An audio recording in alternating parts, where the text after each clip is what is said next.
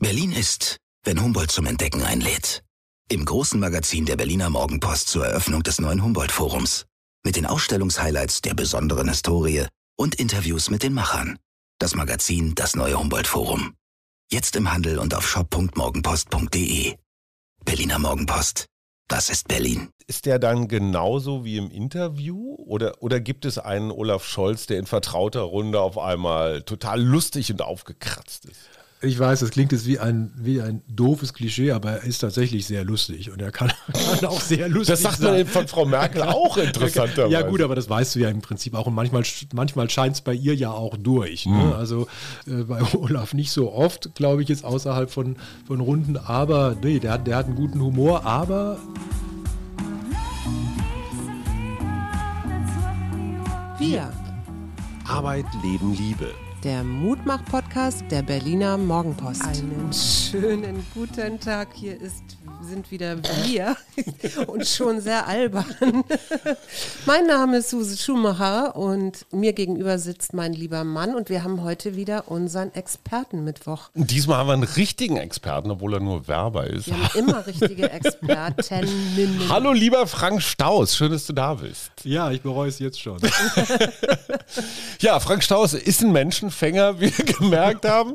Er hat über 30 Wahlkämpfe gemacht, eigentlich nur für die SPD oder hast du auch mal irgendwann bist du mal fremdgegangen? Für die ÖVP in Österreich. Was aber auch so eine SPD Nee, das ist die war. SPÖ. Die ÖVP Ach ja, richtig. ist ja eigentlich die CDU in Österreich. Ach, das sind die Bösen.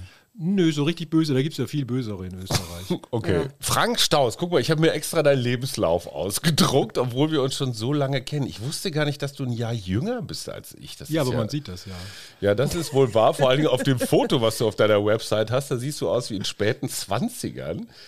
So, dann Studium. Du hast studiert, wusste ich auch nicht, mhm. Politologie und ähm, bist im Moment bei der Agentur Richel Staus, also deine eigen, dein eigenes kleines Startup, hast aber gelernt bei dem legendären Werner Butter. Und Werner Butter, das muss ich mal ganz kurz, ich, ich muss mal jetzt hier so niederknien im Podcast, weil Werner Butter ist auf die Idee gekommen aus dem Wort Schreibmaschine, die drei Buchstaben IBM, die ja aus, aufeinander folgen einfach mal so rauszunehmen, rauszuvergrößern und daraus eine IBM Kugelkopf-Schreibmaschinenwerbung zu machen. Erzähl doch mal ganz kurz Werner Butter, was war das für ein Typ? Also ich kam ja da wirklich schon zu ihm, da war er 63 und hat dann gesagt, ich gründe jetzt nochmal meine eigene Agentur äh, mit 63. Äh, vorher war er lange bei einer großen Agentur, die er auch schon mitgegründet hat in Deutschland, RSCG Butterang, davor 20 Jahre bei DDW, einer der größten Agenturen ähm, überhaupt. Und er ist einfach eine Texterlegende mhm. äh, gewesen. Gewesen, weil er jetzt auch schon seit ein paar Jährchen nicht mehr äh, unter uns ist, aber hat äh, wirklich sehr, sehr früh vor allen Dingen auch bekannt geworden durch seine Volkswagen-Werbung für den VW Käfer, ganz er tolle Spots gemacht. Läuft und für den Chibo, Kaffee-Experten und so weiter, aber mhm. später eben auch noch ganz andere Sachen. Und der, der hat irgendwann zum Ende seiner Werberkarriere, muss ich sagen, hat er gesagt, ich muss es mal ein bisschen was Sinnvolleres machen und möchte auch politische Kommunikation machen. Und so ja. sind wir zusammengekommen. Ja. Aber da musst du mir aber jetzt auch noch mal helfen, weil du ja politische Wissenschaften studiert hast. Hattest du von Anfang an im Kopf, ich mache mal Wahlkampf? Ja, ich wollte kurioserweise wirklich als Kind schon Wahlkämpfe machen. Aha. Ja, weiß Kommst ich du aus so einer Familie? Überhaupt nicht, überhaupt nicht. Also meine, meine Eltern haben sich nur so eine bürgerliche Existenz äh, aufgebaut und für die in war Politik. Wiesloch. In Wiesloch, genau. Also mhm. gebürtiger Freiburger, aber wir sind dann nach, nach Wiesloch gezogen bei Heidelberg, weil mhm. da mein Vater dann arbeiten konnte und ähm, für, für meine Mutter war diese ganze Politik eher immer so, da hält man sich raus, so diese klassische Geschichte mhm. von der Generation, das ist ja so 1930, 31, die gesagt haben, Finger weg. Aber ich fand die Logos immer so super. Und so. ich habe die dann immer als schon als 10, 12-Jähriger habe ich die Logos von diesen Flyern ausgeschnitten, von, aber egal welche, also SPD, yeah. CDU, FDP, mehr gab es ja irgendwie damals noch nicht. nee. ähm, und das fand ich toll. Und dann habe ich eben gedacht, dann wird ja das Politikstudium irgendwas damit zu tun haben, was es natürlich überhaupt nicht hat. Ja. Und habe aber trotzdem durchgezogen und ja, ich wollte immer Wahlkämpfe machen, habe dann immer auch schon dann geguckt in Heidelberg, was auch sehr elfenbeinturmig war, das Studium. Da gab es aber dann ein Seminar von der Forschungsgruppe Wahlen aus Mannheim von Dieter Roth, wo ich dann gesagt ja, da muss ich hin. Ja. Und dann hat irgendwann mein Professor da an der Uni gesagt, also ich glaube, wir können dir jetzt nicht alles bieten, was du so willst, weil das doch sehr speziell ist. Mhm. Und er hat gesagt, bewirb dich doch mal für ein Studium in die USA. Und das habe ich dann auch bekommen. Und dann bin ich in Washington gelandet. Das war natürlich alles. Da warst du ja auch mit Al. Gore und Clinton und so. Genau, das kam dann auch. Dann hatte ich ein Praktikum, da bin ich ausgerechnet bei Al Gore gelandet. Al Gore wurde dann Vizepräsidentschaftskandidat. Ich bin mit in den Wahlkampf äh, gerückt. Ja. Und das war natürlich, also mehr, mehr geht eigentlich gar nicht. Nee. Und dann seitdem mache ich den Quatsch, ja. Und da müssen wir mal ganz kurz deine Liste, deine Erfolgsliste. Klaus Wowereit, Michael Müller, Malu Dreier, Tschentscher. Hast du nicht auch Manuela Schwesig? Nee, äh, aber äh, ich muss, also, Aber Hannelore Kraft. Ich finde das genau. Ich, Hannelore ich wollte, Kraft auch, wollte, auch, vergessen. wollte auch erwähnen, dass, äh, dass ich auch Wahlkämpfe verloren habe. Also ich dachte, ich sage das jetzt mal, bevor es ihr sagt. Also, weil das, das ist für mich keine Schande. Das gehört für mich absolut dazu. Ich bin nicht so der Typ, der nur sagt, äh, hier schaut auf meinen Track Record und so Mhm. weiter. Also für mich war das Anfang an Leidenschaft. Und Leidenschaft heißt, dass du auch in Wahlkämpfe gehst, wo du eigentlich von vornherein weißt, das wird nichts. Steinmeier. Steinmeier war Gegen so Merkel. einer, klar, da war, da, das war ziemlich aussichtslos, aber zum Beispiel auch Wahlkämpfe von Leuten, die es halt nie ins Amt geschafft haben. Mhm. Zuletzt für Thorsten Schäfer-Gümbel zum Beispiel in Hessen. Ja. Ähm, Der übrigens ein sehr netter Mensch ist. ja, ja, absolut. Oder, oder Christoph Matschi in Aber Thüringen. Das waren auch so aussichtslose Geschichten. Aber Ja. Jetzt möchte ich da aber mal dazwischen. rein. Ja. Wenn du sagst, du weißt dann ja eigentlich, wenn ich das jetzt richtig verstanden habe, schon relativ früh, ob das was wird oder was nicht wird. Wann weißt du denn, dass das was wird? Also liegt das in der Person des Politikers, den du da. Na, ich will mal so sagen, betreust? das, das wäre jetzt, äh, äh, das habe ich zwar gesagt, aber es stimmt trotzdem nicht. ähm, Kenn ich. Das, äh, nee, manchmal entwickelt sich das erst auf der Strecke. Was ich eigentlich sagen wollte, ist, ich gehe auch in Wahlkämpfe, von denen man eigentlich annehmen muss, dass sie nichts werden, aber kurioserweise werden sie dann manchmal was und umgekehrt. Ah, ja. Wir hatten zum Beispiel 2016 war das eine Nummer, da waren wir gebucht für, für Rheinland-Pfalz und, und für Berlin Für Malu Dreier? für Marlo Dreier und für Michael Müller. Da war es so, dass Marlo Dreier, also wir beginnen ja immer schon vorher, wir beginnen fast anderthalb Jahre vorher, ähm, ganz weit hinten lag und wir gesagt haben, boah, das wird jetzt irgendwie Gegen Julia Klöckner. gegen ne? Julia Klöckner, genau. Und dann haben wir gesagt, das wird jetzt irgendwie eine ganz harte Nummer. Und Berlin läuft so unter Michael Müller, tolle Kompetenzwerte damals. Und äh, das wird eher so die, die einfachere Geschichte. Und es kam genau umgekehrt. Oder so ein Wahlkampf Hannelore Kraft 2010. Also die war im Mai 2010 dran. Und im September 2009 geht Frank-Walter Steinmeier mit 23 Prozent äh, aus der Bundestagswahl nach Das Hause. war gegen Jürgen Rüttgers. Genau, Ne? und dann schafft es äh, Hannelore Kraft äh, im Mai des folgenden Jahres einen gerade mal eine Legislaturperiode amtierenden Jürgen Rüttgers äh, aus dem Amt zu kegeln. Ja. also die gleiche Hannelore Kraft, die dann wiederum sehr überraschend gegen Armin Laschet verloren Genau, hat. Ne? zwischendrin hat sie allerdings auch nochmal gewonnen. Ja, ja, okay. ja. Und dann hatte, dann war tatsächlich bei Laschet war, das ist noch eine ganz, ganz furchtbare Wahl, weil ich bis heute der Überzeugung bin, die hätten wir nicht verlieren dürfen und müssen.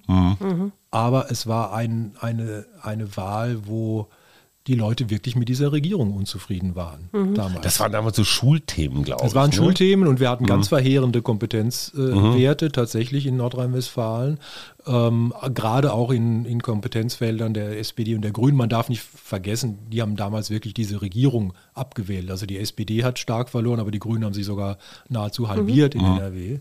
Äh, und sowas passiert auch, klar. Ähm, aber äh, zeigt auch wieder, du weißt es nie genau, aber wenn wir reingehen, entscheiden wir nicht, ob das, ich kenne auch andere Agenturen, die sagen, das machen wir nicht, weil die haben ja eh keine Chance. Oder du spielst manchmal natürlich auch auf Platz und nicht auf Sieg. Wir haben es mittlerweile auch Situationen, in denen die SPD um einen dritten oder um einen vierten Platz Ja. kämpft auf, auf Länderebene. Äh, aber ich sage halt immer, Demokratie ist Demokratie und äh, gehen wir mal rein und schauen, was, was am Ende rauskommt. W- War Kraft gegen Laschet deine schmerzlichste Niederlage? Wahrscheinlich schon, weil ich schon auch eine, natürlich über diese, du, sag mal so, du baust eine ganz besondere Beziehung zu Kandidatinnen und Kandidaten auf, wenn du, wenn die ihren ersten Wahlkampf machen. Ähm, Die sind neu. die sind, für die ist das komplett neu. Ähm, die sind äh, natürlich auch eine, auf eine gewisse Art und Weise, obwohl sie zum Teil schon Mandatsträger sind. Also Malu Dreyer war ja schon mhm. Ministerpräsident, Peter Tschentscher war schon erster Bürgermeister von Hamburg, aber es ist ihre erste Wahl. Es ist mhm. ihr erster Wahlkampf, wo sie selbst äh, an vorderster Front stehen. Oder für Hannelore Kraft, äh, die vorher mal Ministerin bei, bei Steinbrück war, war es der allererste äh, Wahlkampf für, für Klaus damals, Wowereit 2001, so ein Weilchen mhm. her sowieso. Und zu diesen, mit diesen Menschen arbeitest du lange im Vorfeld und wenn dann sowas bei rauskommt, dann hast du schon eine engere Beziehung, als wenn du jetzt was ich, was sie bei Schröder 2005 einen Wahlkampf machst für einen Bundeskanzler, der mhm. schon x Landtagswahlen. Dem musst du nichts mehr erklären. Ja, ja. Nee. erklären. Jetzt haben wir ja äh, im Moment die Situation, wir haben ja keinen, also es gibt ja nicht, die Amtsinhaberin tritt ja nicht nochmal an. Das heißt, wir haben ja drei Kanzlerkandidatinnen muss ja. man ja so sagen inzwischen. Ne? Ja. Und äh, werden Frauen da eigentlich anders bewertet oder müssen die ganz anders aufgestellt werden? Ich meine, jetzt, du hast von Malu Dreyer geredet, von Hannelore Kraft. Wenn wir jetzt Frau Baerbock angucken. Ja, die Zeiten ändern sich, würde ich sagen. Sie mhm. werden grundsätzlich schon früher immer schon von vornherein skeptischer angeschaut. Da hat natürlich 16 Jahre Merkel was verändert, mhm. ganz, ganz klar. Auch Merkel selbst wurde 2005 sehr kritisch beäugt und hat ja auch in diesem Wahlkampf äh, innerhalb von wenigen Wochen äh, fast 20 Prozentpunkte verloren. Also die standen ja. äh, 15 Prozentpunkte verloren, die standen bei 49 Prozent, die Union, und sind mhm. mit 35 nach Hause. Äh, sie werden schon kritischer beäugt. Ich glaube aber nicht, dass das, was jetzt im Zusammenhang mit Baerbock häufiger gesagt würde, dass sie jetzt äh, wenn man jetzt mal von diesen so Social Media ja. Hasstiraden absieht, die ja. ja. jeder abkriegt, dass sie jetzt besonders kritisch beäugt würden, äh, wenn ich mir vorstelle, wie mit Steinbrück äh, beispielsweise mhm. Äh, auch umgegangen wurde, was Merkel selbst natürlich äh, permanent auszuhalten hatte, jetzt auch in den letzten Jahren. Jeder oder jede, die dieses Amt will, die wird ordentlich durch den Mangel gedreht. Das ja. gehört zum Anspruch dazu. Mhm. Und ich meine das gar nicht immer unfair. Mhm. Würdest du denn sagen, Frau Baerbock ist da falsch beraten worden am Anfang? Also ich meine, weil das sind so Fehler, die, glaube ich, hätte, hätte man auch vermeiden können. Ne? Hätten die, die dich gefragt? Äh, sag mal so, ähm, es sind häufig vermeidbare Fehler, wenn man eine Vorbereitungszeit hat. Und ähm, das meine ich genauso bei, ähm, bei Steinbrück beispielsweise. Bei Steinbrück war es so, dass am Tag im Prinzip seiner Nominierung äh, ja diese ganzen Geschichten um seine Vortragshonorare mhm. äh, rauskamen und so weiter und so fort. Bei, bei Baerbock äh, waren es, sag mal, neudeutsch etwas geboosteter Lebenslauf, mhm. äh, dann später mhm. das, äh, das Buch. Ähm, das sind alles vermeidbare Dinge, weil in dem Augenblick, wo man weiß, und bei Baerbock war es klar, war ein Jahr lang klar, mindestens entweder sie wird es oder er. Ja. Äh, bei Steinbrück damals war über ein Jahr klar, entweder er wird es oder Steinmeier oder Gabriel. Ja. Das, sind die, das ist das Jahr, in dem die Kampagnen alle potenziellen Kandidatinnen und Kandidaten wirklich komplett durchchecken müssen. Mhm. Und das würde man in den USA auch tun. Mhm. Das sollte man hier auch tun. Und das ist versäumt worden. Und insofern waren das vermeidbare Fehler, ja. Mhm. Was ich von dir gelernt habe, ich meine, wir Journalisten reden ja viel über dieses Oberflächengekräusel. Ne? So vor welchem Hintergrund hält Armin Laschet eine Rede oder wer hat was an im Hochwasser oder eben jetzt auch diese Lebenslaufgeschichten. Was ich von dir gelernt habe, Kompetenzzumessungen. Also was glauben die Wählerinnen und Wähler, kann der? Ne, du hast das Beispiel Nordrhein-Westfalen gesagt, äh, da haben sie halt nicht geliefert, die Rot-Grünen in Sachen Schulpolitik. Das wird, habe ich den Eindruck, in der Berichterstattung häufig unterschätzt. Wir Journalisten sind halt immer nur bei dieser, ja, so Daily Performance. Ja, das ist äh, ja im weitesten Sinne auch euer Job. Oberflächlich zu sein. naja, Ihr Werber naja, dahingegen nee, nee, geht so mein, in die Tiefe. Äh, gut, aber ihr habt ja auch ein, ist ein schnelles Geschäft und äh, klar ist, äh, ist es was anderes, ob du für ein Wochenmagazin oder was ich was arbeitest, aber das Geschäft ist ja immer schneller geworden. Ja, schon richtig. Und insofern musst du ja auch immer schneller sein und selbst eine Tageszeitung jeden Tag voll zu machen, ist ja ein ziemlicher Anspruch. Ne? Mhm. Ähm, aber äh, klar, mein, mein Job ist ja ein anderer. Und auch darauf zu schauen, ist ein anderer. Und äh, das erklärt ja auch, warum wir immer sehr früh gesagt haben, wie Malu Dreyer in Rheinland-Pfalz oder Peter Tschentscher in Hamburg, ähm, das hat ein hohes Potenzial, wirklich gut auszugehen, weil zwar die Parteiwerte schlecht aussehen, aber die Kompetenzwerte gut aussehen. Mhm. Und weil natürlich die Leute auch gar nicht so sehr differenzieren wie wir. Wenn wir die, äh, wenn die von, von Infratest oder Forschungsgruppe oder Forsa ein Jahr vor einer Landtagswahl gefragt werden, wen sie denn bei der Landtagswahl wählen, dann, dann übersteigt das die Fähigkeit mhm. sehr vieler Menschen, äh, weil die sich überhaupt nicht darauf konzentrieren. Und dann geben sie eine Antwort, die im weitesten Sinne mit dem Bundestrend irgendwo korrespondiert. Mhm. mhm. Und wenn wir aber sehen, da ist ein großer Unterschied zwischen der Kompetenzzuweisung der Landesregierung, bei Kretschmann beispielsweise auch in, in Baden-Württemberg, und der Wahlaussage, dann können wir eigentlich sehr früh prognostizieren, wenn die jetzt noch, noch irgendeinen Bock schießen, dann wird sich, werden sich diese Werte am Ende durchsetzen. Mhm. Und nicht die Werte, die wir alle auf dem Klick auf wahlrecht.de oder so weiter abrufen. Mhm. Ist für dich Kompetenz auch Authentizität? Wenn es zusammengeht, sage mhm. ich jetzt mal. Also Kompetenz hat ja immer tatsächlich auch mit einer Zuordnung zu tun, ähm, wo die Leute im Prinzip das Gefühl haben, eigentlich wären wir ganz gut regiert. Ja. Die sagen noch nicht mal, wir werden ganz gut regiert, sondern die sagen im Prinzip, Pi mal Daumen läuft es ja ganz ordentlich. Mhm. Ne? Nervt nichts. Ja, genau, es ja. läuft und, sind, und das haben wir natürlich in den letzten Wochen und Monaten ziemlich viele Ausschläge erlebt von Corona, was natürlich ein massiver Eingriff war, aber auch sowas wie das Hochwasser, jetzt Afghanistan, wo man zunächst mal von außen drauf schaut und sagt, da müssten doch die Leute eigentlich das Gefühl haben, es geht gerade irgendwie drunter und drüber. Mhm. Haben sie aber gar nicht, weil sie auch gar nicht so reagieren. Also die Menschen in Deutschland haben zum Beispiel schon auch mitbekommen und auch registriert, dass eine Pandemie, die quasi aus dem Nichts kommt, äh, auch nicht auf eine vollkommen vorbereitete Infrastruktur treffen kann. Ja. Das heißt, sie haben das eigentlich immer nüchterner eingeschätzt als die mediale äh, Berichterstattung, Berichterstattung mhm. oder auch die Politik selbst, die trägt ja immer heftig zur medialen Berichterstattung bei.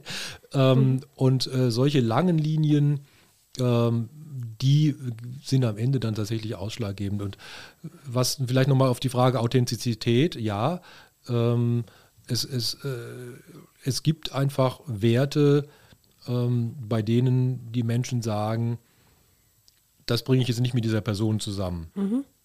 Und, äh, kannst du mal ein Beispiel? Kannst du hast du mal ein Beispiel? Es geht ja also, am, am, Ende um Glaubwürdigkeit. Ja, es ne? geht um Glaubwürdigkeit und kurioserweise, äh, wenn ich jetzt mal ein Beispiel nenne für, für Klaus Wowereit, für den ich äh, drei Wahlkämpfe gemacht habe, der war wirklich kompetent. Mhm.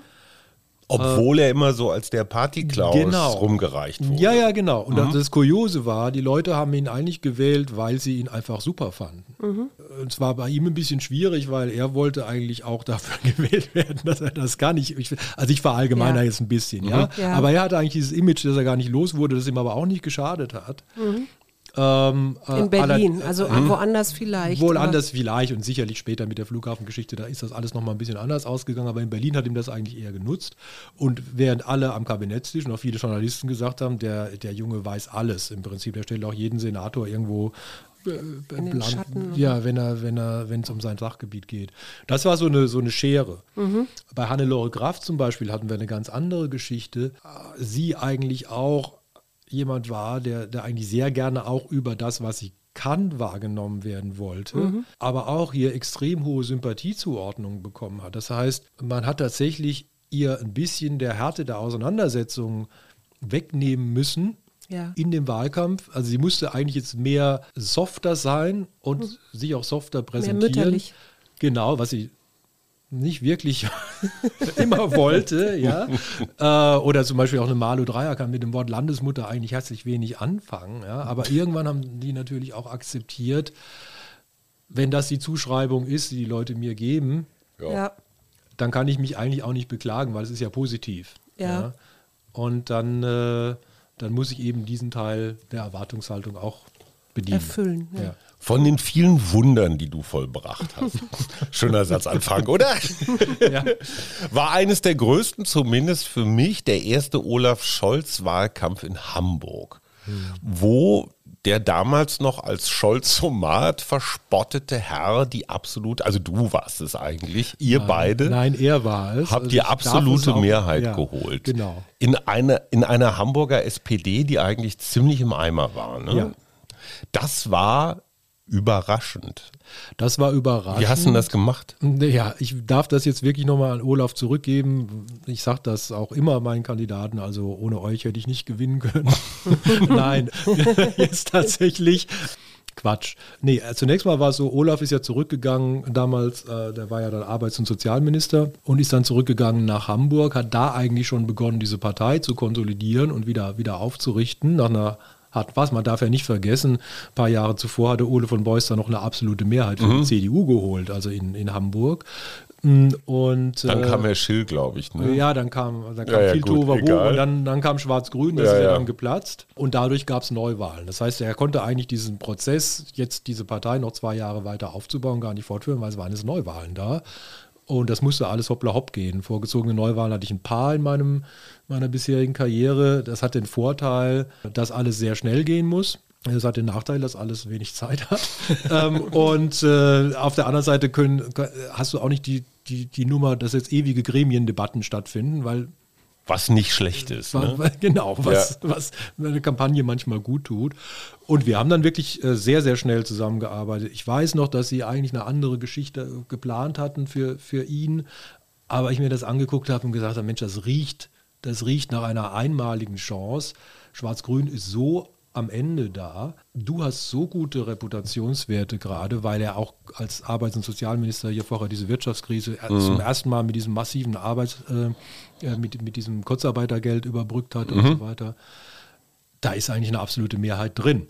Und das musst du dann auch mal erstmal realisieren, dass du sagst, wir kommen irgendwie von 35 Prozent und sagen, da ist eine absolute Mehrheit drin.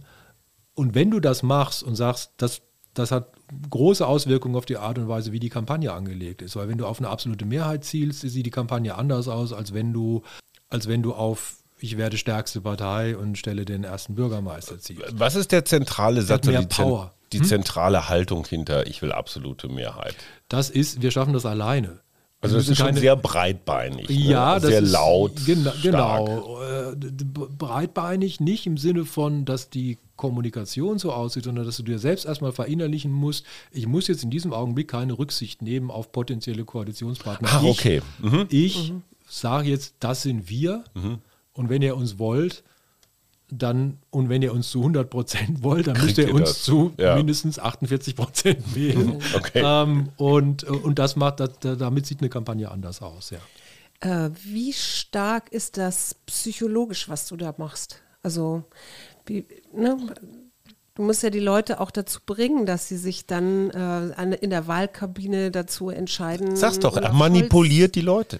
Nein, na, das, ich nenne das nicht Manipulation. Ich möchte gerne wissen, wie, wie weit denkt ihr das psychologisch? Ich, ich, nenne das auch nicht äh, Manipulation, weil ich alle, eigentlich alle Leute grundsätzlich über 18 und manche sogar davor für, für, für, für äh, erwachsen genug halte, äh, zu entscheiden, wie sie wählen und was sie tun. Ähm, aber na, natürlich denken wir darüber nach, was bringt jetzt, ähm, was bringt jetzt diese Person dazu, ihr Kreuz bei XYZ zu machen. Und wenn du auf eine, wie hier jetzt gerade erwähnt, wenn du auf eine absolute Mehrheit zielst, dann musst du dir einfach mal vorstellen, du gehst in Hamburg durch die Fußgängerzone und sagst, jeder Zweite, der mir hier entgegenkommt und jede Zweite muss uns wählen. Und das Ja. ist ganz schön erschreckend. Ne? Ja. Das sind viele, ne? Das sind viele und Ja. auch sehr unterschiedliche äh, äh, Leute. Ähm, und, äh, und dann musst du natürlich dann auch äh, schon dieses Momentum entwickeln, sonst kriegst du das nicht. Also du musst eine Bewegung schaffen, wo die Leute sagen, ich möchte mich anschließen. Ähm, und äh, du musst ihnen gleichzeitig aber auch die Hoffnung geben, das klappt, wenn ich das jetzt, äh, wenn ich so wähle, dann, dann, dann kriege ich auch dieses Ergebnis. Und deswegen ist es ein Riesenunterschied, ob du jetzt beispielsweise in Hamburg jetzt auf diese, Peter Tschentscher hat ja auch noch 39 Prozent gekriegt, ob du jetzt in dieser Größenordnung unterwegs bist oder ob du in Sachsen eine Kampagne machst, wo du sagst, werden wir zweistellig. Das ist Ja. eine völlig andere Herangehensweise Ja. äh, und auch viel spitzer in der Zielgruppe dann natürlich. Jetzt sagt man ja, oder habe ich mal irgendwann gelernt, der konservative Wähler ist eher derjenige, der dann auch zur Wahl geht oder sein Kreuzchen macht. Äh, wie kriegt man denn das dann gedreht? Also wenn man, ne, man muss die Leute ja erstmal überhaupt motivieren, dass sie wieder wählen gehen. Äh, wie, wie, was machst du da in so einem Fall? Ja, das ist ein zweischneidiges Schwert, weil wir waren eigentlich immer auch die, die, die, die Protagonisten. Ich bin ein Fan von Demokratie, also tatsächlich, ich bin auch ein Fan mhm. vom, vom Wählen und vom Wahltag und von äh, äh, jeder Mensch eine Stimme. Mhm. Habe allerdings zum Beispiel feststellen können beim, beim Erstarken der AfD, ähm, dass es gar nicht mal so gut ist, wenn die alle plötzlich wählen gehen. Ja. Auch die Nichtwähler, ne? Ja, genau. Ja, ja, weil wir da natürlich ein, plötzlich ein Potenzial an den Wahlurnen hatten, das die anderen Parteien offensichtlich nicht erreicht hatten, mhm. aber auch aus gutem Grund mhm. äh, gar nicht mehr erreichen konnten, weil es eigentlich äh, Antidemokraten oder, oder aus verschiedenen Gründen so gar nicht. Das heißt, die, die, die Nummer Wahlberechtigung steigern ist grundsätzlich gut. Äh, sei mal dahingestellt, als Demokrat bin ich natürlich immer noch dafür, dass die Leute wählen. Mhm. Aber ähm, eine, eine, eine Geschichte, dass man sagt, Konservative, ich sag mal so, vom Alter her ist es zunächst mal so. Die mhm. Alterskohorte geht häufiger wählen, äh, weil sie es gewohnt ist, mhm. weil sie es. Äh, äh, das macht man so. Das macht man gehört so. Sich. Äh, mhm. Das gehört sich auch so. Und dann haben wir auf der anderen Seite natürlich jetzt trotzdem eine Situation, je spannender die Wahl wird, umso höher die Wahlbeteiligung. Mhm. Deswegen, was wir jetzt gerade erleben, dass das jetzt äh, auf ein Duell äh, plötzlich wieder auf ein eher klassisches, aber schon lange nicht mehr vorhandenes Duell äh, Union gegen SPD mhm. hinausläuft, das wird wiederum zu einer Polarisierung führen ähm, wo die Leute tatsächlich das Gefühl haben, ich kann mit dieser Stimme etwas entscheiden, weil bei mhm. den letzten, zumindest bei den letzten drei Bundestagswahlen, haben die Leute von vornherein gewusst, die Merkel gewinnt. Ja. Und äh, mit wem auch immer, mal mit der FDP, mal mit der SPD, alle haben immer auf die Grünen gewartet, äh, kamen Genau, die kamen ja, das warten heute noch, ja. Meinst du, dass wir, ich, das Klimadesaster nenne ich das jetzt mal, nicht die Krise, sondern wirklich das Desaster, dass das ein Teil der Wahlentscheidung dieses Mal wird? Ja, aber das ist schon eingepreist, sonst wären die mhm. Grünen nicht bei 17, 18, 20 Prozent. Das heißt, ähm, die ist im Prinzip da und ich hätte erwartet, nachdem die Klimakrise jetzt wirklich so offensichtlich bei uns zu Hause angekommen ist, im mhm. wahrsten Sinne des Wortes, mit unfassbar vielen Toten für Deutschland. Ja. Also das, ähm, äh, das hatten, kann ich mich überhaupt nicht daran erinnern, dass wir mal Größenordnungen äh, bei Naturkatastrophen diese Anzahl von Toten hatten. Hätte ich eigentlich erwartet, dass die Grünen heute bei 25, 26 Prozent stehen. Mhm. Einfach weil das nochmal was ganz anderes ist, ob ich jetzt Waldbrände in oder, oder Steppenbrände in Australien oder einen äh, verhungernden Eisbär auf einer Eisscholle äh, oder so. Auf einer. Eisscholle sehe. Ähm, aber da steht den Grünen eben jetzt tatsächlich die Kompetenzzuschreibung ihrer Kandidatin im Weg. Hm. Also das Hätte ist Habeck eindeutig. das besser gemacht? Äh, das weiß natürlich kein Mensch. also du, du gänzlich, so gänzlich fehlerfrei ist er natürlich auch nicht. Ja, ich war ganz am Anfang, war ich, also ganz am Anfang heißt vor ungefähr einem Jahr, habe ich gesagt, wahrscheinlich ist es das Frischeste für die Grünen, äh, jetzt eine, eine moderne äh, Frau zu präsentieren, als, mhm. als Gegenpol zu, den, zu, zu, den, zu, den, erwartbaren mhm. alten weißen Männern. Ja. Aber ich wusste wirklich nicht, wie wenig sie kann. Mhm. Und äh, ich war ja immer der Meinung, wenn die auf einer Ebene hier Parteivorsitzende ist und alle sagen, die ist so toll, mhm. habe ich mir nicht, also so, so intensiv habe ich mich jetzt zu dem Zeitpunkt auch nicht mit beschäftigt. Aber alles, was ich danach gesehen habe, muss ich sagen, hat bei mir eher den Eindruck äh, hinterlassen, dass es ganz schön vermessen ist, sich da selbst zu, mit dem wirklich sehr bescheidenen Hintergrund die Kanzlerkandidatur zuzutrauen, geschweige denn die Kanzlerschaft. Mhm. Jetzt lass uns mal von der frischen, jungen, dynamischen Frau Annalena Baerbock zur Sphinx Olaf Scholz kommen. Ich meine, du hast ihn in Hamburg schon kennengelernt und ich gestehe, bis heute bin ich nicht so richtig ja, wie soll ich sagen, warm geworden mit ihm. Mit Angela Merkel allerdings auch nicht. Ja, vielleicht liegt es ja an dir, ja. Ja, vielleicht liegt es an mir, vielleicht liegt es aber auch daran, dass das gar nicht unbedingt das Ziel von Politikern sein muss, dass die jetzt so Best Buddies sind. Also dieses, ich sag mal, dieses rheinisch-joviale scheint ja auch kein Erfolgsrezept nee, zu sein. Also aber warum zum Teufel ist den Leuten jetzt vor ein paar Wochen eingefallen, dass diese SPD, die ewig bei 15 Prozent fest betoniert war, dass das jetzt irgendwie doch ganz okay ist. Also was hat dieser Olaf, was die anderen nicht haben? Also zunächst mal möchte ich dich beruhigen, dass äh, manche werden mit ihm nicht warm.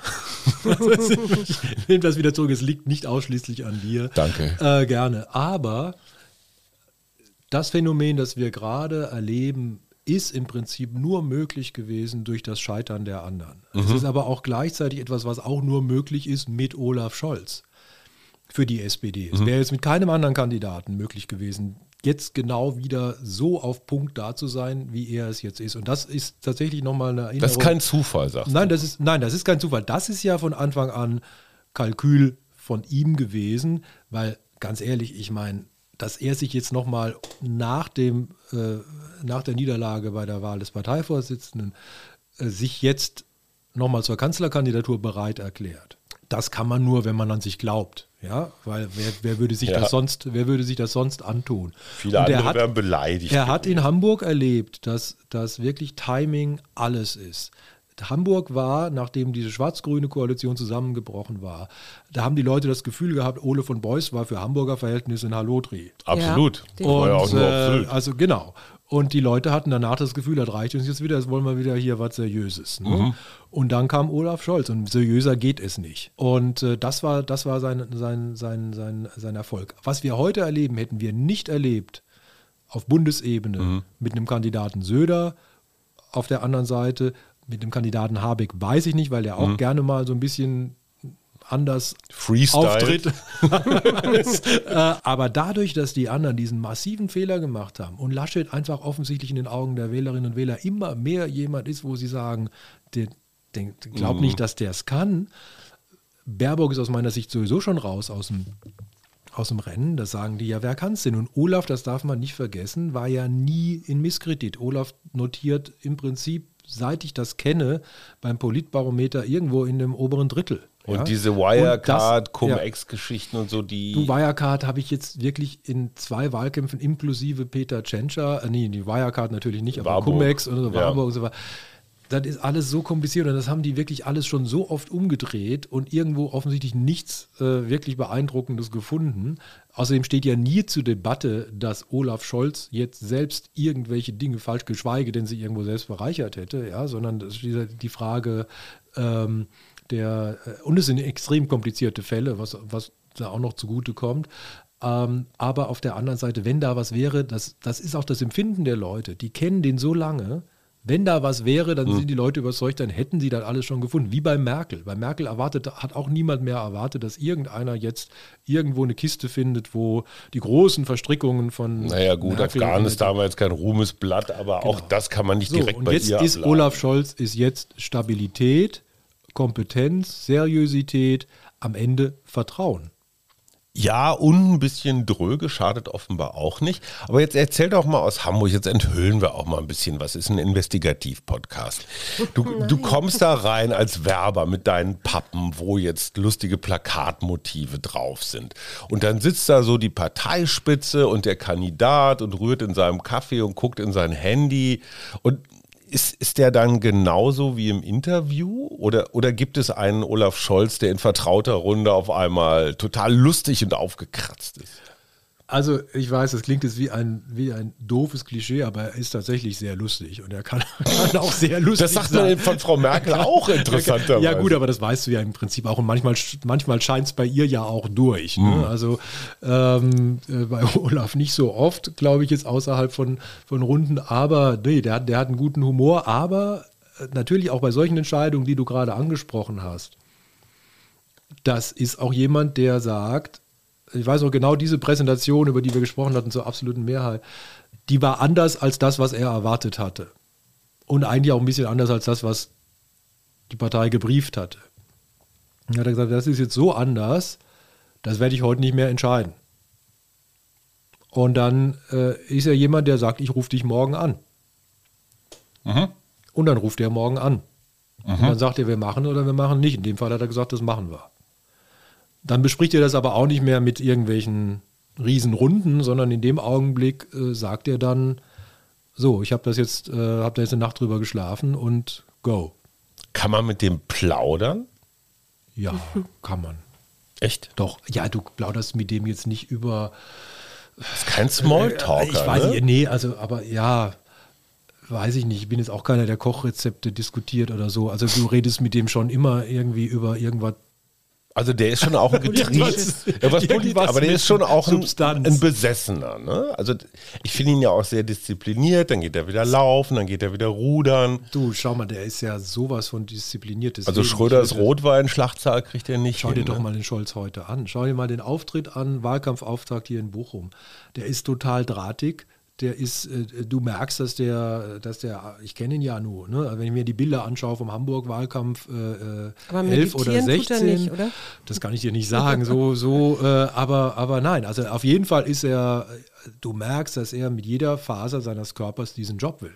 Wie lange will der schon Kanzler werden? Ich meine, das ist doch ein Plan, den muss man schon irgendwann mal früher gehegt haben. Weißt du, Schröder hat so am, am, am, damals in Bonn noch am Zaun gerüttelt vom Kanzleramt. Ich glaube, du musst, wenn du Kanzler werden willst, dann musst du das auch wollen. Ja, also die, Ja, aber wie lange vorher? Also ich habe zum Beispiel mit, äh, ohne jetzt mich zum Kanzlerkandidaten ausrufen zu wollen, aber ich habe tatsächlich ungefähr mit 18 damals gesagt, ich gehe nicht in die Politik, weil ich schwul bin und als Schwuler kann man nicht Kanzler werden. Tja, So, das war meine, das war damals wahr. Heute hätte ich gesagt, hättest du es mal lieber sein lassen, weil ja, ich, ne? heute wäre es ein Äh, Fund aber, gewesen. aber ich, für mich war es klar, wenn ich in die Politik gehe, dann will ich einen Top-Job. Mhm. Und für mich ist es ein Rätsel, wie jemand in die Politik gehen kann, ohne Kanzler werden zu wollen.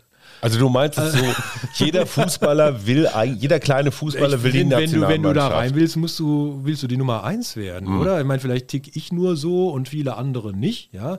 Aber ich glaube eher schon. Also ich glaube, ich glaube spätestens in der Situation, als er äh, am Kabinettstisch saß, als, als Bundesminister, als Arbeitsminister und Sozialminister, glaube ich schon, dass er gesagt hat, theoretisch könnte ich das, glaube ich, auch. Und dann noch so eine grandios gewonnene Hamburg-Wahl. Also so, Genau. okay.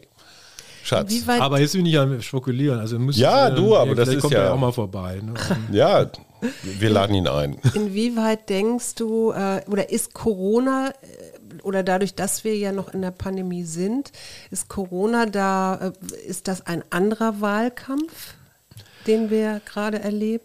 Es war ein anderer Wahlkampf im Frühjahr, bei den Frühjahrswahlen, weil die wirklich noch unter absoluten Corona-Bedingungen stattgefunden haben. Ich habe jetzt den Eindruck, dass der Bundestagswahlkampf sich weitgehend normalisiert hat. Natürlich haben wir nicht die Riesenveranstaltungen, aber um ganz ehrlich zu sein, die ganz großen Veranstaltungen hatten wir eigentlich die letzten drei Wahlkämpfe schon nicht mehr. Ja. Da musstest du schon die Leute ordentlich zusammenkratzen, damit da noch eine, eine ja. Platz, Busladung Ja. aus der Eifel. voll wurde. Ja, ja. Ah, Aber wir haben einen anderen Wahlkampf, weil die Leute sich zum Teil auch an die digitalen Formate in der Pandemie viel besser gewöhnt haben. Also ähm, das, das darf man auch nicht vergessen. Wir haben in Rheinland-Pfalz-Wahlkampf jetzt im, im, im Februar, März wirklich auch festgestellt, dass wir ja zum Teil digital mehr Leute äh, auf den Veranstaltungen hatten, als jemals hingekommen wären, weil es ja auch eine gewisse Barrierefreiheit ist. Ja. Du musst da nicht hin.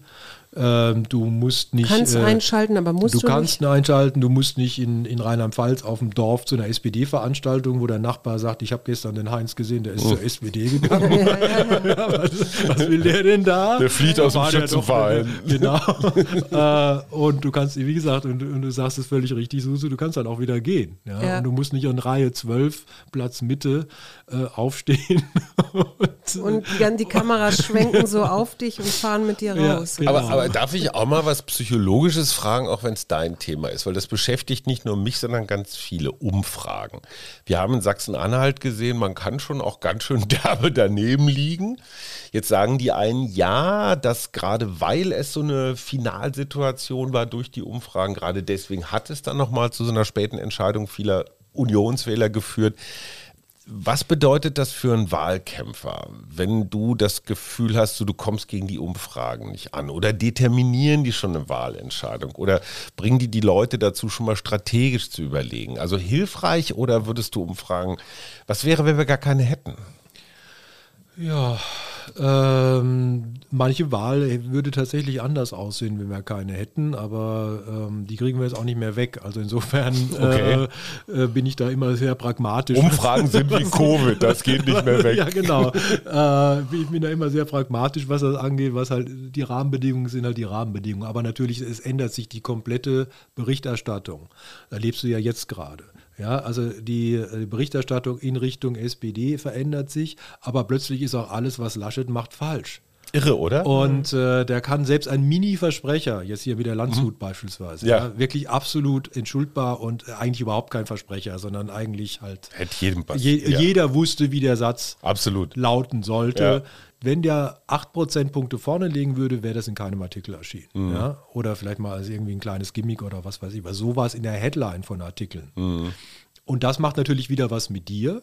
Das verunsichert dich als Kandidat, das verunsichert dein Umfeld, das verunsichert deine Anhänger mhm. und schon bist du in dem nächsten Taumel. Also wenn du, äh, wie Martin Schulz das ja auch sehr schön in dem äh, Feldenkirchenbuch gesagt ja. hat, ne, hast du Scheiße am Hacken, hast du Scheiße am Hacken. So läuft das natürlich in Kampagnen auch. Du bist in einer Abwärtsspirale und jetzt ist deren Job, die zu durchbrechen.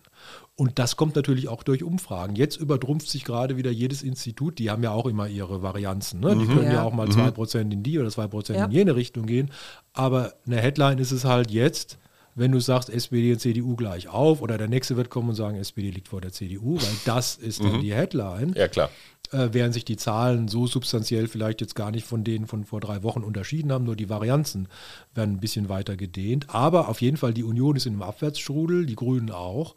Die SPD robbt sich lange, wir reden jetzt über Werte von 21, 22 Prozent. Das heißt, wir sind im Moment 1 Prozent über, über Schulz. Über Schulz, genau. ja.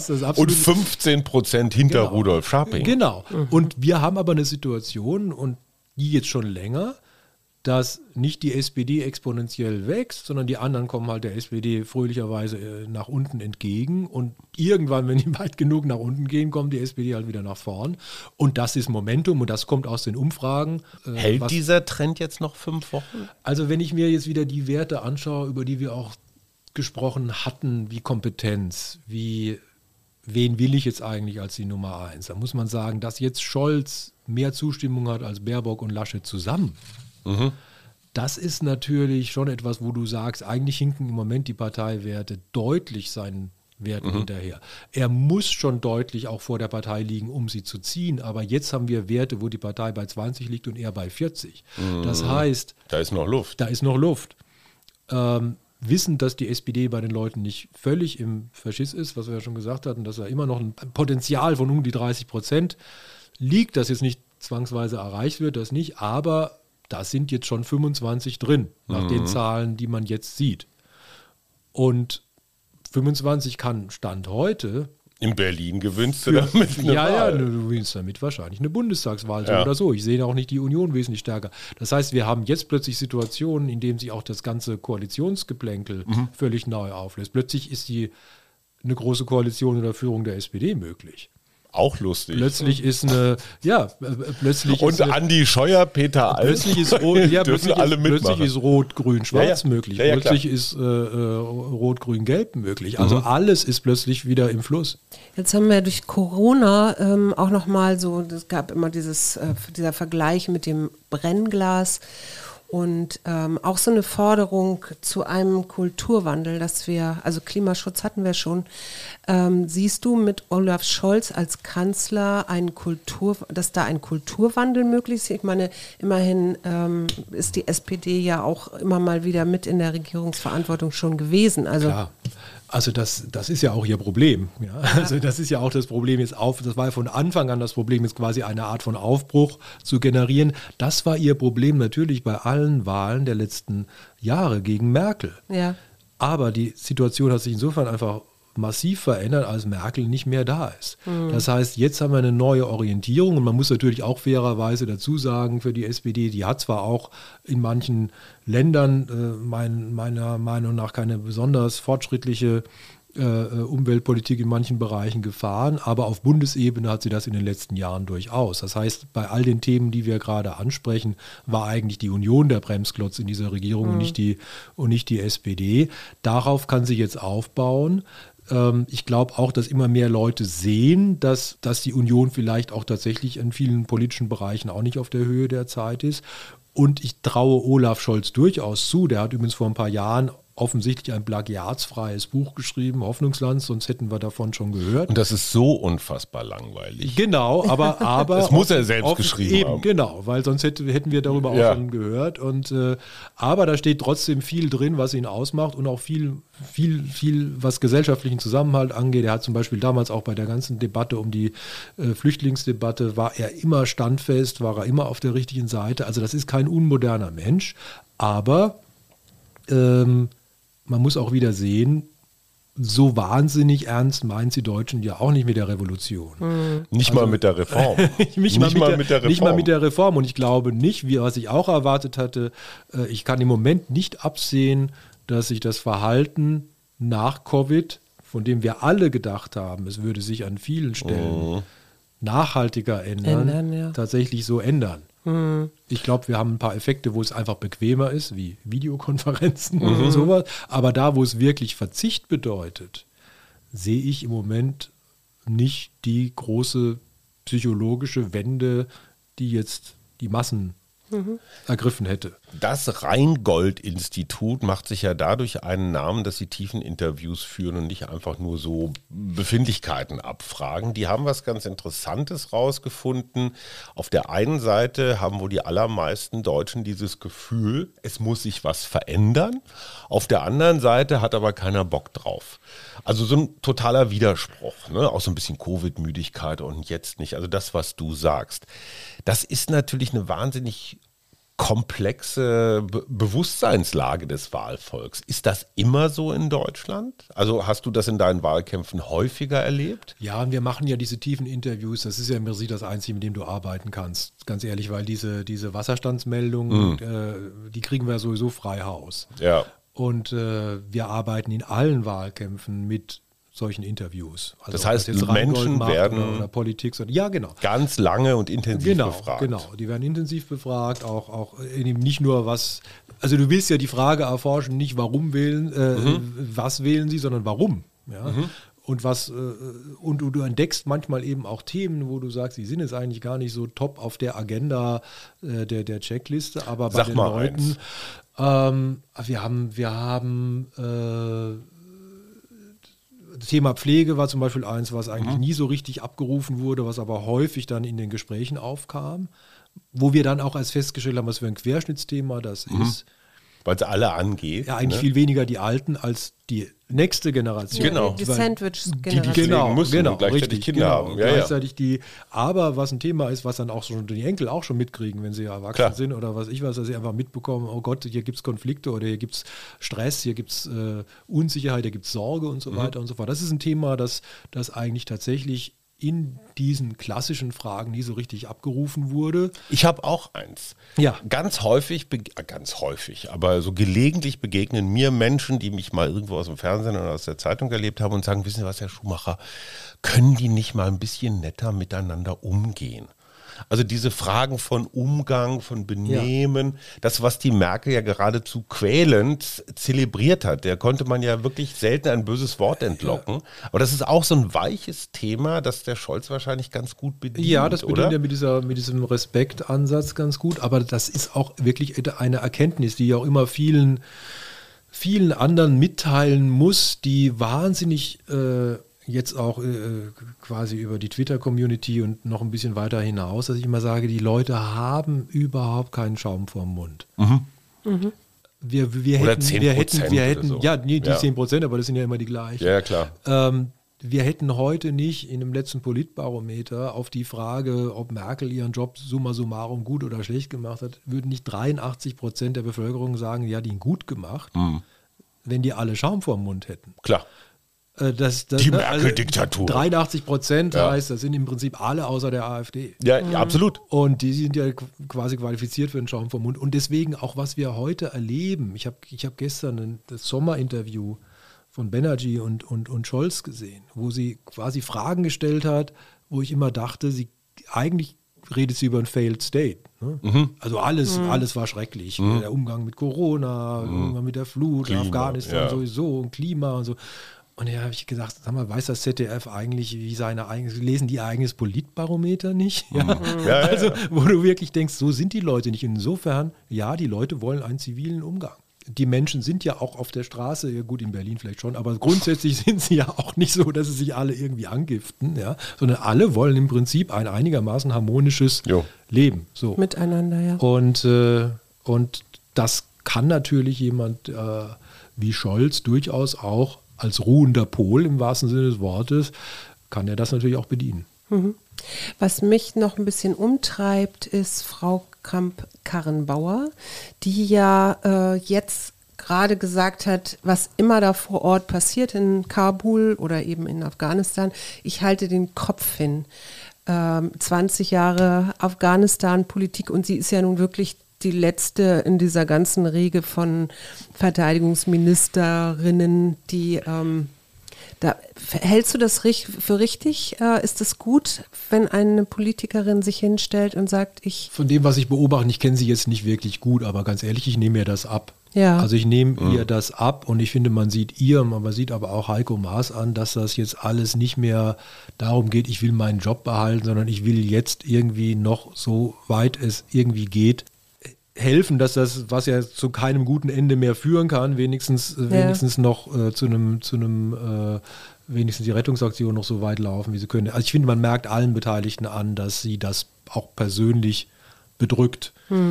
Und äh, ich nehme nehm ihr das auch ab. Ansonsten muss ich ehrlich gesagt sagen, bin ich im Gegensatz zu unserer Landwirtschaftsministerin kein Afghanistan-Experte. Ähm, und äh, bin es, gehöre es auch nicht zu denen, die das alle irgendwie Der Schlafmohn ist ein äh, landwirtschaftliches Produkt. Nee, die das ja, alles ihr irgendwie beurteilen können. Was ich, was ich nur sehe, ist, weil ich ja immer, wenn, wenn du mich jetzt wiederum als Analyst fragst, der sagt, welche Auswirkungen hat das jetzt auf die Wahl? ja, frage ich dich jetzt? Dann äh, muss ich sagen, dann, dann lasse ich den anderen emotionalen Teil und den schrecklichen Teil dann weg und sage, ich glaube kein.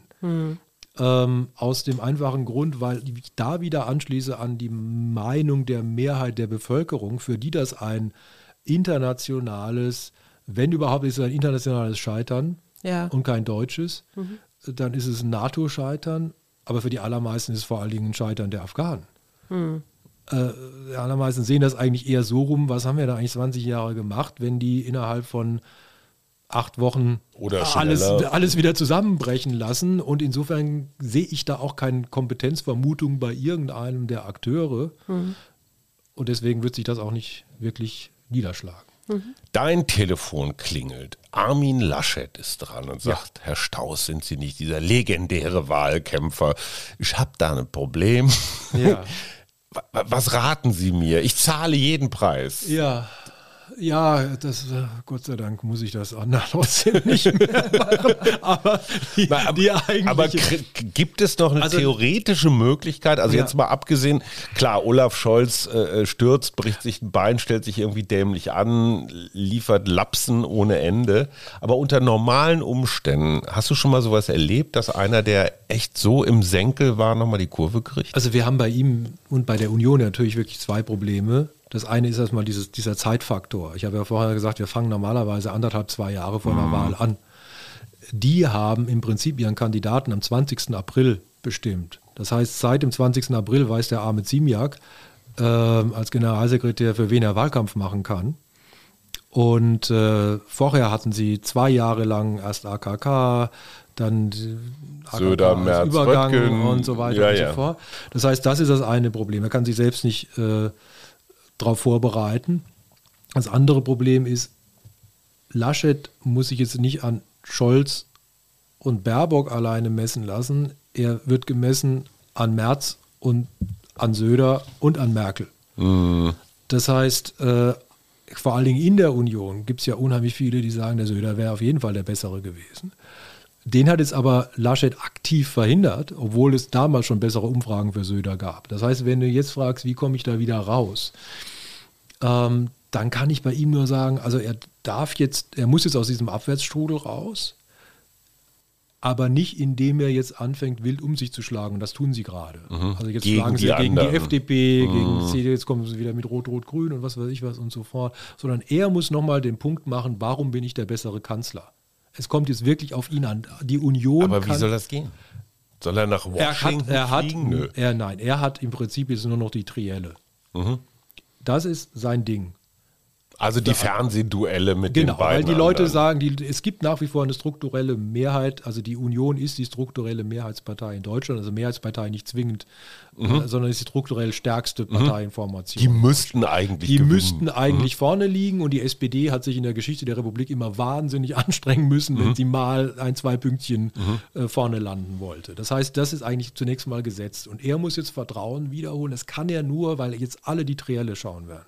Weil keine Merkel mehr da, weil alle drei irgendwo äh, neu und äh, er, er muss da performen. Wie er das am Ende kann, das kann ich ja nicht sagen. Aber ich würde ihm sogar raten, geh, nimm dich aus dem Wahlkampf ein bisschen zurück, schau, schaufel dir Termine frei, übe, übe, übe. Du musst jetzt dieses, diese Dinger sind deine, diese drei Auftritte sind deine allerletzte Chance. Das müssen wir mal ganz, Ganz kurz für die, für die Zuhörenden sagen. Das ist nichts Ungewöhnliches oder nichts äh, Tückisches oder so. Es ist völlig normal, dass sich Kandidatinnen und Kandidaten vor solchen Fernsehduellen wie in so einem Trainingslager, wie in so einem Boxcamp mit irgendwelchen bösen Fragestellern oder so Das haben wir auch vorbereiten. im ne? Amerikanischen Wahlkampf Ja, aber das, das, das, das wissen, glaube ich, nicht alle, die die wählen, dass das normal ist. Manche denken, äh, die tricksen da irgendwie rum oder so und üben gemeine, fiese Abwehrstrategien. Aber das ist völlig selbstverständlich, das Ja, wollte na ich nur klar, sagen. Ich, ich, äh, ich bin ja immer ein bisschen fassungslos, wenn das jemand, äh, Nicht weiß. ja, ich meine, wer sich nicht auf ein TV-Duell vorbereitet, ist ein Idiot.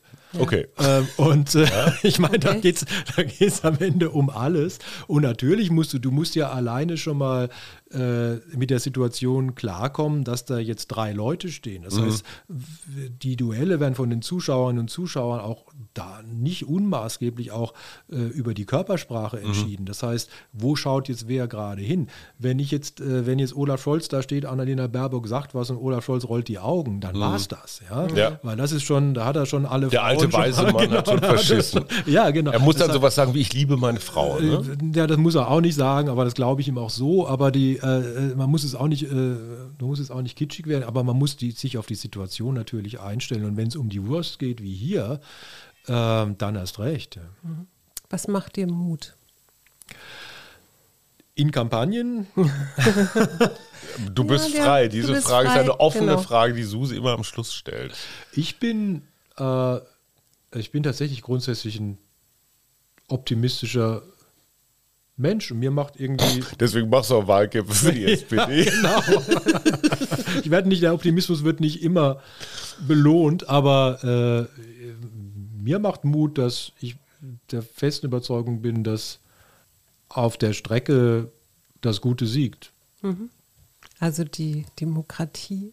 Die Demokratie, die, ich bin der festen Überzeugung, dass ja, jetzt als Angehöriger mindestens einer Minderheit, mu- muss ich auch sagen, da gibt es auch viele Rückschläge, die man erlebt, aber ich bin, ich bin mir sicher, am Ende zählt das Gute, weil ich einfach der festen Überzeugung bin, dass die Menschen am Ende in ihrer Mehrheit eigentlich ein tatsächlich ein harmonisches Leben suchen. Und wenn du jetzt äh, so auf deine Corona-Zeit zurückblickst, also du, du hattest jetzt nicht Corona, das wollte ich damit nicht sagen, aber du warst ja auch genau wie wir hier von der Pandemie betroffen. Was wünschst du dir da für die Zukunft, also für Deutschland? Ich wünsche mir, dass man tatsächlich mit dem Abstand, den man hoffentlich irgendwann gewinnen kann, diese anderthalb Jahre, hoffen wir, dass es dabei bleibt, wirklich nochmal analysiert und sagt und nicht einfach weitermacht. Was mir im Moment in diesem Wahlkampf wirklich auf den Senkel geht, ist, dass ich im Prinzip, wenn ich Lindner reden höre, dann, dann redet er, als ob keine Pandemie stattgefunden hat. Also andere auch. Ja? Also du hast manchmal das Gefühl, es wären wirklich, ich kann diese gleiche Rede nehmen und kann sie vier Jahre vorher halten und es ist das Gleiche. Und ich wünsche mir wirklich, dass man sich ganz genau ansieht, was hat funktioniert, was hat nicht funktioniert, was sollten wir besser machen, was brauchen wir vielleicht gar nicht mehr Ja. ähm, und wo müssen wir dringend, dringend äh, jetzt massiv gegensteuern, damit sowas nicht nochmal passiert.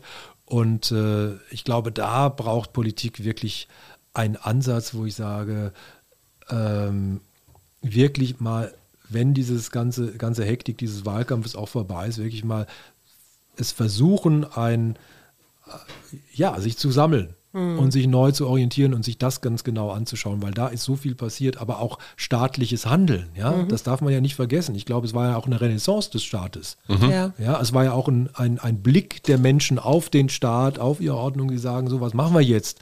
Ihr müsst das jetzt beantworten. Ja? Ja.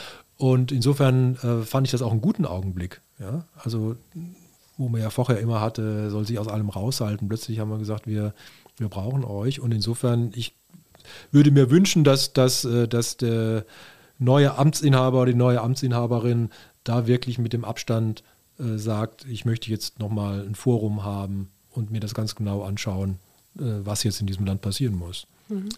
Liebe Mutmach-Podcast-Fans, für den Fall, dass einer, eine von euch nochmal Bundeskanzler werden will, wir empfehlen Frank Staus. Ganz herzlichen Dank, dass du da warst, lieber Frank. Deine Website frank-staus.de ist ausgesprochen unterhaltsam und klug für alle, die, die was wissen wollen zum Thema Politik und und, eine Wahlkampf. absolute Buchempfehlung, dein Buch, das auch Spiegel-Bestseller war und ist. Höllenritt. Und es geht nicht um Wahlkampf, modernen Fünfkampf. Ein Insiderbericht. Höchste Empfehlung. Selbst Olaf Scholz hat gesagt, das Buch ist geschrieben, wie ein Wahlkampf sein sollte. Schnörkellos und auf den Punkt. Vielen Dank. Er beschreibt sich immer selber, dieser Fuchs. Ne? Und tschüss. Und einen schönen Tag. Wir, Arbeit, Leben, Liebe. der Mutmach-Podcast der Berliner Morgenpost.